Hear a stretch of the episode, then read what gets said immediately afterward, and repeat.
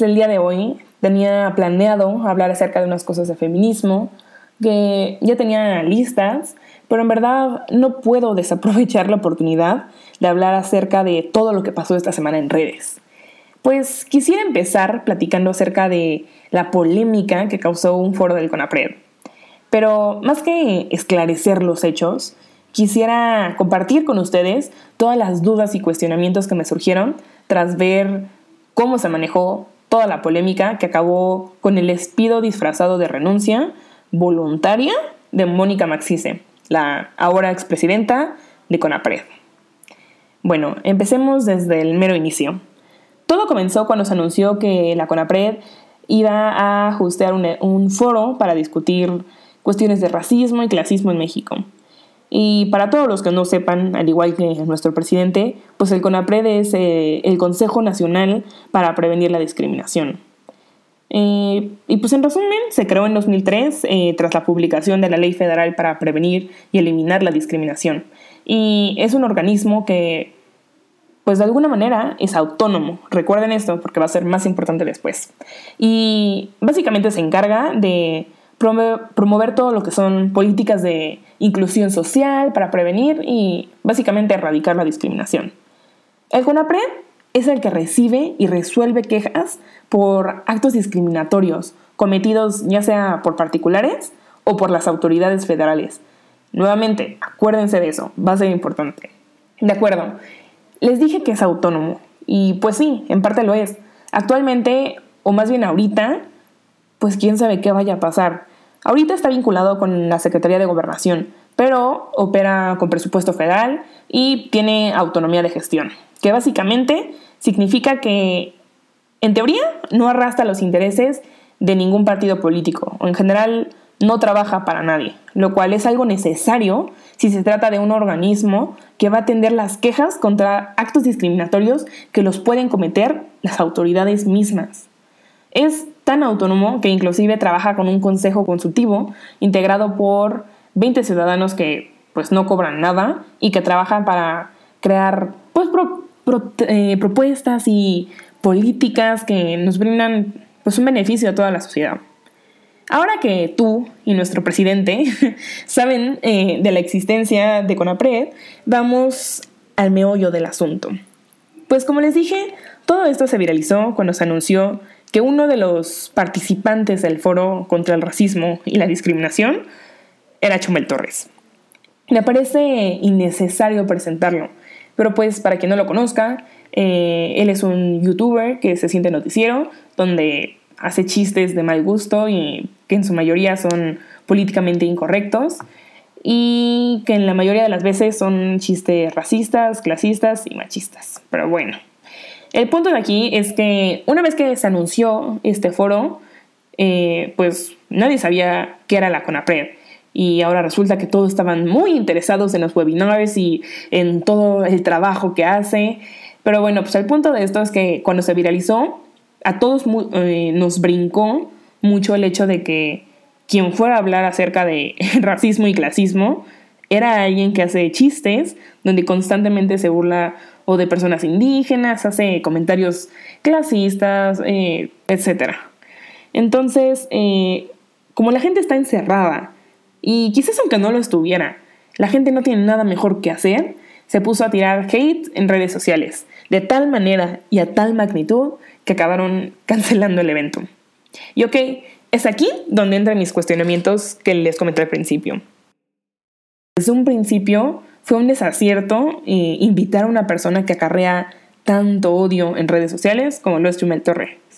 Me parece que hay gente en este país mucho más influyente, eh, que hace cosas que resultan mucho más interesantes y que contribuyen más a erradicar eh, los problemas de discriminación y clasismo que Chumel Torres. Entiendo que quizás lo invitaron para darle viralidad al evento, porque pues, repito, ¿cuántos sabían de la existencia de este consejo? Pero bueno, pues la decisión se tomó.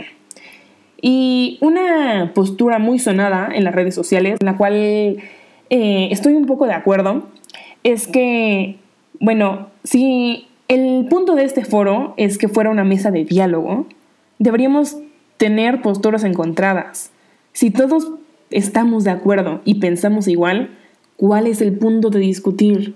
Si todos tenemos las mismas ideas y las mismas opiniones, ¿cuál es el punto de intercambiar posturas? Resulta lógico pensar que es necesario balancear la mesa y creo que la gente eh, quiso quitarlo del foro porque no entienden que esto no era una conferencia, era un intercambio de posturas. Era para que la gente que cree que hacer chistes de esta naturaleza puedan entender el impacto que sus chistes y sus comentarios pueden llegar a tener. El punto de este foro era que todos aprendiéramos algo, porque aunque no queramos aceptarlo, todos hemos sido Chumel Torres. Todos hemos sido clasistas. Todos hemos dicho algún chiste racista o nos hemos reído de algún comentario machista. La gente que se pone en su pedestal de ser activista perfecto, por favor, bájese de ahí. Checa tus redes, checa tus posts, checa tus tweets, todas las cosas que has likeado en el pasado. Date cuenta, creo que eso es lo más importante. No puedes arreglar un problema que no ves. Abre los ojos y date cuenta de que la has cagado. Y quizás más veces de las que te hayas enterado. No pienses que lo que crees saber es la verdad absoluta. Claro que hay gente que está mucho más perdida que otra. Pero hay gente que se sigue educando sobre el tema y que busca hacer cambios en la manera en la que vive y se relaciona con su comunidad. Creo que más allá de aprender algo de este foro, lo único que logramos fue cancelar esta oportunidad de diálogo y de aprendizaje, porque estamos tan cerrados en la idea de que estamos bien y aunque quizás lo estés, este era un momento de aprender, que no tenemos toda la verdad y que no ser racista o no ser machista o clasista no basta. Tienes que aprender que las cosas que hacemos quizás inclusive de manera diaria contribuyen a los problemas de discriminación y clasismo en este país en estos momentos. Es más, Tenoch Huerta, otra de las personas que iba a participar en el foro, dijo que él también ha sido racista, que todos lo hemos sido y que de eso se trataba ese foro. El punto era tener una conversación para mover las cosas e intentar ver qué se puede hacer y tú, persona que lo estás viendo, pues aprendieras algo. El punto de todo esto es que pues nuestra primera dama, Beatriz Gutiérrez Müller, se echó un tweet cuestionando el carácter moral de Chumel para participar en un foro de esta naturaleza.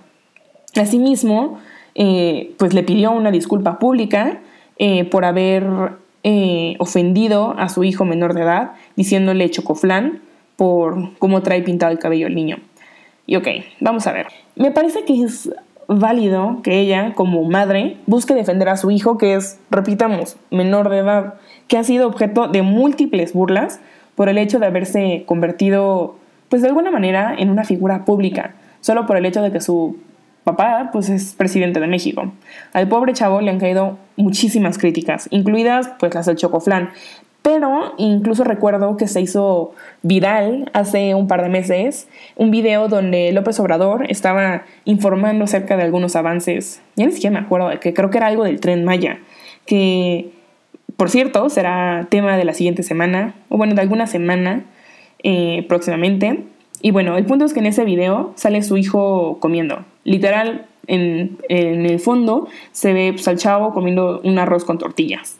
Y pues eso bastó para romper el internet. Se burlaron horrible de un morro de, que de 16, 17 años, diciendo que comía como perro, que si tenía la boca abierta, que si no se limpiaba, que arrugaba la servilleta, que tomaba agua antes de pasar el bocado. Toda clase de tonterías que en verdad, no sé, es frustrante. El punto de esto es que me parece que el tuit de Beatriz Gutiérrez Müller no venía al caso.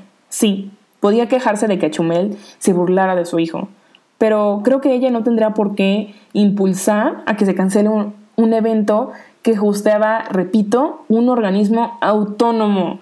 Y creo que eso solo habla y pone en peligro la libertad de expresión, porque el mensaje que este gobierno mandó fue el pues callar a la oposición. Aunque no nos caiga bien o no lo queramos, Chumel Torres siempre se ha considerado como una especie de oposición, porque especialmente en este gobierno se ha mostrado muy crítico. Y creo que lo que me parece que se entendió con las acciones de este gobierno es que, uno, los órganos autónomos, pues, ¿dónde queda su autonomía? Porque están favoreciendo los intereses de este gobierno. Y dos, ¿qué? Ahora, cuando a alguien se le considere parte de la oposición, será callado y reprimido por el gobierno. En fin. Ahora bien, después de que se canceló el evento, el presidente en la mañanera confesó que él no tenía idea de que existía el CONAPRED. Cuando a finales del 2019, que no fue hace mucho, se supone que él mismo fue quien designó a la, pues ahora expresidenta, Mónica Maxice. Creo que el hecho de que niegue su existencia cuando fue él mismo quien le pidió a Olga Sánchez Cordero, que es la actual secretaria de Gobernación, que eligiera a Mónica Maxice, indica pues dos posibles escenarios. Uno, o este güey es completamente ignorante de cómo funciona internamente este país. O dos, solo deja en claro que él no es quien maneja ni toma las decisiones en este país. Y creo que ambos casos están terribles por donde los veas. Pero bueno, López Obrador en esa misma mañanera habló de que todos los organismos autónomos solo se robaban dinero y que deberían desaparecer por favor, tomémonos un minuto para entender y procesar la pendejada que dijo. Básicamente dijo abiertamente que todos los organismos que no trabajen para él deberían desaparecer, porque pues solo le quitan presupuesto a las cosas que él quiere hacer. En la conferencia le preguntaron si él creía que el CONAPRED debía desaparecer y él dijo que sí, que sus funciones se le debían delegar a la Secretaría de Gobernación, quitándole lo autónomo. Y bueno, pues para hacerles el cuento corto, el foro pues sí se acabó realizando, pero en otra plataforma, y eh, la misma Secretaría de Gobierno le solicitó a Maxice su renuncia, aunque lo disfrazaron de una renuncia voluntaria. Aparte de todas mis dudas e inquietudes que les he comentado, quisiera salirme un poco de esta polémica en concreto y hablar acerca de lo que en realidad generó todo esto, los chistes y comentarios políticamente incorrectos. Quisiera empezar a abordar este tema comentando que últimamente, con esto de que están tirando estatuas de gente que tuvo esclavos, que, a ver, para empezar, ¿qué? ¿Ahora vamos a tirar todo aquello que se relacione con la esclavitud? No los veo quejándose por los precios baratísimos de tiendas de ropa en línea como Shane, que usan maquilas que tratan a las personas en calidad de esclavos. Pero bueno, está bien, ustedes sigan tirando sus estatuas. Esto me lleva a algo que surgió también en estos últimos días. Eh, no sé si ubiquen la marca de hotcakes que se llama Angemima.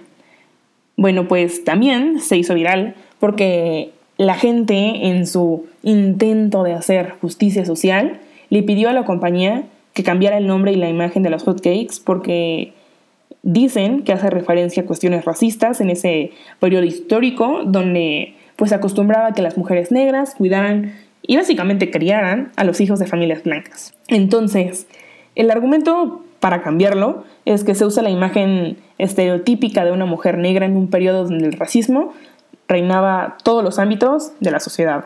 Y aunque los motivos sean legítimos, creo que esto despierta, o al menos en mí, la duda de qué delimitará la línea. ¿Qué y quién va a decidir qué borrar y qué no?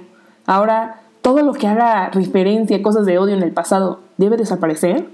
Películas que muestren violencia o cosas de guerra o series que objetivicen a la mujer también serán baneadas. Y no lo digo de manera sarcástica, en verdad, ¿Qué va a marcar esa línea? Creo que es necesario no solo cambiar nuestras costumbres y las instituciones que nos rigen actualmente, creo que la manera de resolver el problema de raíz es erradicar eh, lo que les dio inicio al problema. Pero, ¿qué si caso servirá de algo cambiar la imagen de los hotcakes? Algunos quizás dirán que son las pequeñas acciones las que cuentan. Pero ¿qué destruir nuestro pasado y construir un futuro encima de este? ¿Será la respuesta?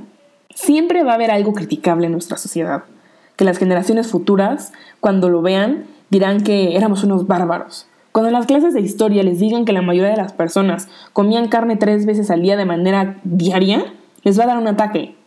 Pero ahora nos vamos a ofender porque tenemos tostadas que se llaman charras y que son el estereotipo de los cerros y que tener productos así solo perpetúa esquemas racistas, patriarcales, estereotípicos, no lo creo, son tostadas y no tienen por qué significar más que eso. Pero bueno, Quién sabe, quizás en unos años me escuche decir esto y me va a dar un horror enterarme que pensaba así.